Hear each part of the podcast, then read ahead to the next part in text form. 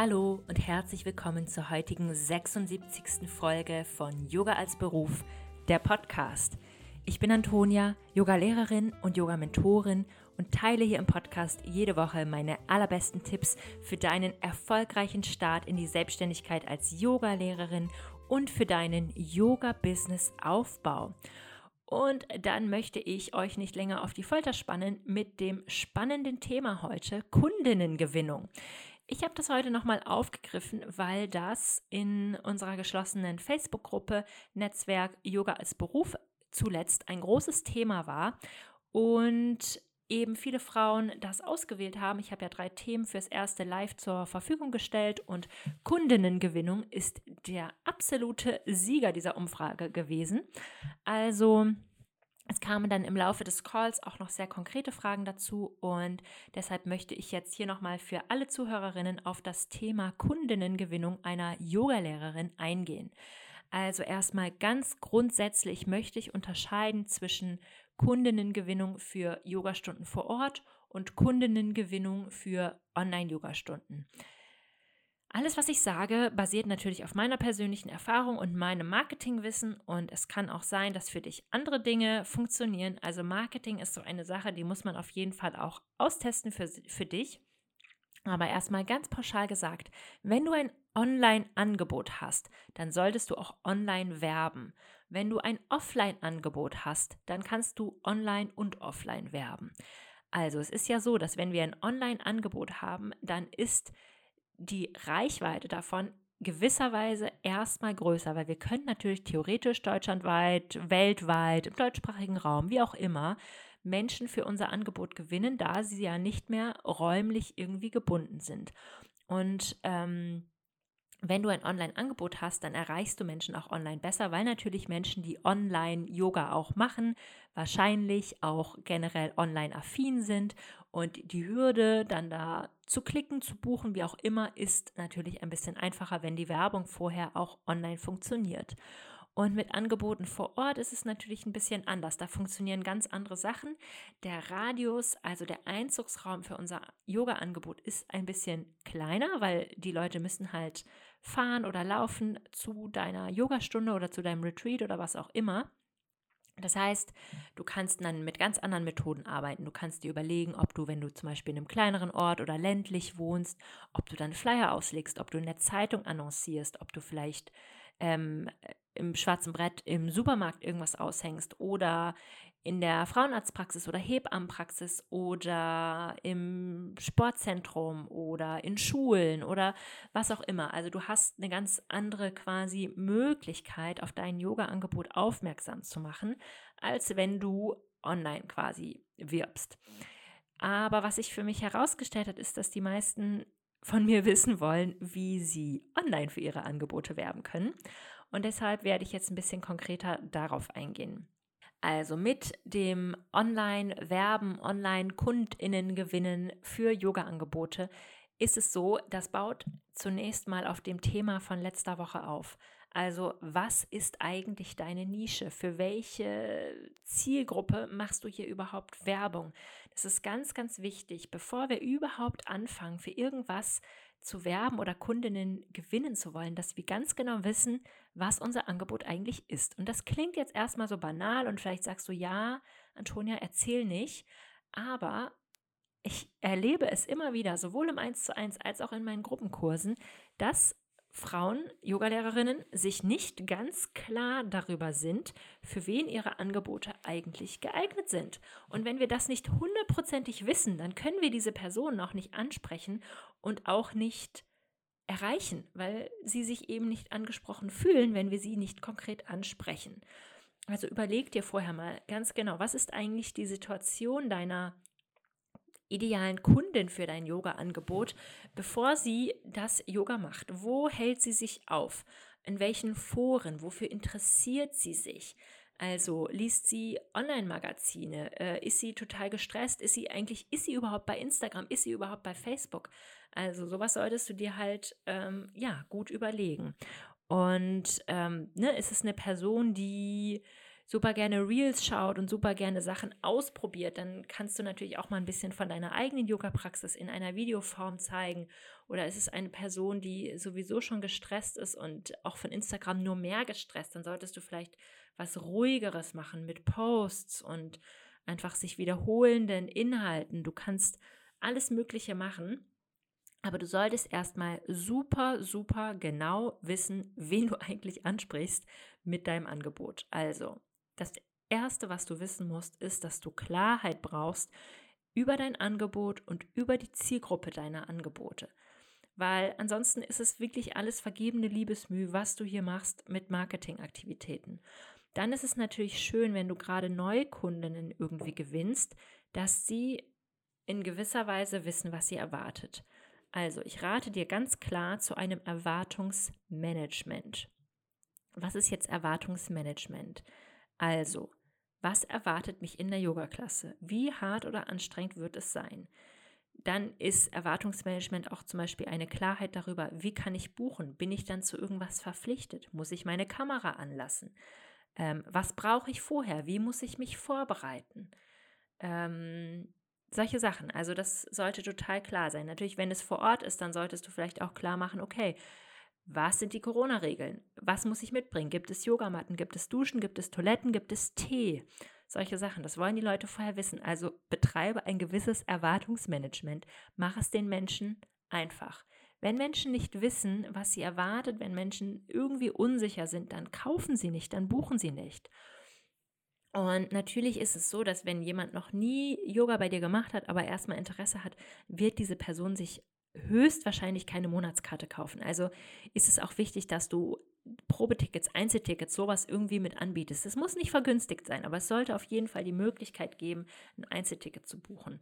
Was du machen kannst, was natürlich auch total schön ist, ist, dass man sich vorher mal Yoga Flows von dir anschauen kann, irgendwie deine Stimme hören kann, ähm, zum Beispiel mal ein Video bei YouTube mitmachen oder dass du öfters mal in die Story sprichst, weil du musst dir halt überlegen, wenn wir versuchen, Kundinnen zu generieren im Internet, dann ist da ein Mehr aus Yogalehrerinnen und die Person muss schon vorher wissen, ob sie deine Stimme mag, ob sie deine Art mag, ob sie mit dir als Person irgendwie, ob du ihr sympathisch bist, solche Sachen, das ist ja mega wichtig. Und Menschen kommen halt zu dir, weil sie sich etwas wünschen. Also da kommen wir wieder zu dem Thema, es muss dir klar sein, was deine Kundin eigentlich sucht. Also sucht sie Ruhe und Entspannung, sucht sie Yoga mit Musik, sucht sie Yoga ohne Musik, sucht sie eine körperliche Herausforderung, will sie irgendwelche abgefahrenen Asanas lernen, möchte sie einen Fokus auf Meditation oder Pranayama oder möchte sie das überhaupt nicht, möchte sie Philosophie und Spiritualität sehr betont oder möchte sie das eher überhaupt nicht. Also mach wirklich klar, was dein Yoga-Angebot eigentlich ist und umfasst. Nicht einfach nur, mein Yoga ist für alle, komm einfach rein, probier es einfach aus. Das wird niemand buchen. Das weißt du auch selber, weil du das auch selber nicht buchen würdest. Gerade wie Yogalehrerinnen, wir kennen so viele verschiedene andere Yogalehrerinnen und Ausbilderinnen, wir haben schon so viel Yoga gemacht und wir wissen doch so konkret, wonach wir suchen.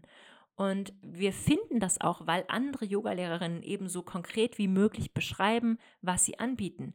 Also sei auch diese Yogalehrerin, die ganz konkret beschreibt und erklärt, was sie anbietet. Das heißt, wenn ich über eine Pranayama-Technik lernen möchte, dann besuche ich den speziellen Workshop, wo ich weiß, dass die Yogalehrerin schon tausend Pranayama-Workshops gegeben hat oder tolle Videos hat oder was auch immer, wo ich halt einfach weiß, sie ist eine gewisse Expertin auf dem Gebiet.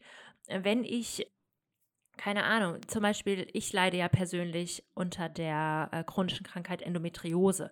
Manchmal geht es mir damit total schlecht. Also mache ich manchmal Yogastunden, wo ich weiß, die sind super sanft, die Person kennt sich aus mit dieser Erkrankung. Ähm, ich werde dort nicht überfordert, ich werde dort nicht unter Druck gesetzt, weil ich einfach weiß, die Yogalehrerin ist entweder selber betroffen oder sie kennt sich mit Hormonen, Zyklus, wie auch immer, solchen Sachen halt aus. Also ich suche da nicht nach Vinyasa Intermediate Yoga Klasse, sondern ich suche konkret nach etwas, was mir gut tut. Also stell das vorher klar, was es ist, was du anbietest. Wie herausfordernd ist es? Weil manche Menschen suchen ja auch nach einer Herausforderung, nach einer physischen Herausforderung. Wenn du das anbietest, dann sag das auch. Damit die Kunden eben nicht im Dunkeln darüber gelassen werden, was sie jetzt hier erwartet. Also eigentlich ist es wirklich nicht so kompliziert, aber wir müssen uns eben trauen, dass wir konkret sagen, was wir anbieten und dass wir auch darüber schreiben, was es auch persönlich mit uns zu tun hat und dass wir vielleicht, ne, dass wir Marketing-Tools benutzen, wie zum Beispiel Testimonials zu teilen. Also wenn du eine Buchungsplattform benutzt, wie zum Beispiel Findery, dann kannst du deine Yoga-Klassen ja danach auch ähm, quasi bewerten lassen. Dann kannst du das screenshotten und das auf Instagram teilen. Du kannst so deine Yogaschülerinnen bitten, dass sie dir mal ein Feedback dalassen. Äh, du kannst Feedbackbögen rumschicken. Also solche Sachen sind natürlich auch total hilfreich, ähm, ja, die du dann benutzen kannst, wenn du deine Yoga-Klasse irgendwie bekannter machen möchtest. Sag anderen Menschen, was frühere Teilnehmerinnen an deiner Yogastunde gut fanden, was ihnen Spaß gemacht hat, was sie gelernt haben. Und wenn dann da steht, ja, die Yogastunde war so sanft und so sensibel und ich habe mich mit meinen Schmerzen XY dort total gut aufgehoben gefühlt, dann weiß die nächste Yogaschülerin wieder so, ah ja, okay. Und wenn es zum Beispiel sowas ist wie Prä- oder Postnatal-Yoga, also auch innerhalb von Nischen gibt es ja große Unterschiede. Ist dein Pränatal-Yoga sportlich oder super sanft? Das sollte die Person, die das mitmacht, vorher wissen, weil sie sich ja entscheiden muss, ob sie das an dem Tag quasi körperlich alles schafft oder ob ihr das eigentlich zu viel ist, ob sie sich eigentlich eher entspannen will, ob sie eigentlich, vielleicht hat sie auch mehr Lust auf Austausch, also sollte auch vorher irgendwie klar sein, ob es dann dafür noch die Möglichkeit gibt und so weiter und so fort. Also, okay, ich glaube, ich wiederhole mich langsam, aber ihr wisst jetzt, dass ihr so konkret wie möglich über eure Angebote sprechen dürft, sprechen müsst, wie sie halt sind. Und das ist wirklich der Schlüssel für die Kundinnengewinnung. Klarheit über Positionierung, Nische, über dich, über Buchungswege, über was passiert im Unterricht, über Ne, wie, was gibt es für an Möglichkeiten, an der Yogastunde teilzunehmen und so weiter und so fort. Wie hat es anderen gefallen, die schon mal früher teilgenommen haben? Und wenn ich dir noch einen ganz ernst gemeinten Tipp mitgeben darf für deine Kundinnengewinnung, dann mach die Buchung so einfach wie möglich. Die Leute gehen dir verloren fürs Online-Yoga, wenn sie dir erst eine E-Mail schreiben müssen und du ihnen dann deine Kontaktdaten schickst und sie dir dann was überweisen müssen. Das sind zu viele Schritte. Dazu ist die Online-Welt einfach zu vorangeschritten.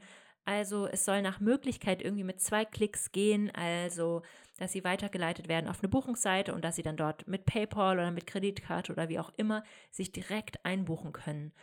Also ja, weil ja, ansonsten gehen die dir irgendwie auf dem Weg verloren, vielleicht machen sie dann doch was anderes und ähm, genau, dann sollte auch total klar sein, zum Beispiel, bis wann kann man sich wieder von der Stunde abmelden, also so gewisse AGBs, so gewisse Regeln, ne? wie viele Plätze gibt es und so weiter und so fort. Klarheit. Schaffe so viel Klarheit wie möglich, so viel Einfachheit, so viel Niedrigschwelligkeit wie möglich, damit die Menschen einfach wissen, okay, was muss ich mitbringen, was muss ich machen, wie kann ich buchen, was erwartet mich. Ja, also ein Überraschungsfaktor in der Yogastunde, das möchte 2022 einfach niemand mehr haben. Wir haben alle die letzten Jahre ähm, so viel Online-Yoga gesehen. Das heißt, wir brauchen wirklich, wir wollen ganz spezialisiert und ganz nischig das, was wir an dem Tag möchten. Wir wollen unbedingt Mantras singen. Wir wollen unbedingt ganz viel meditieren. Das heißt, wir müssen das vorher wissen, was uns erwartet. Und wenn ich so einen kleinen Ausblick geben darf in das, was ich denke, was die nächsten Jahre passieren wird in der Yoga-Welt, ist, dann, dass das noch viel mehr wird.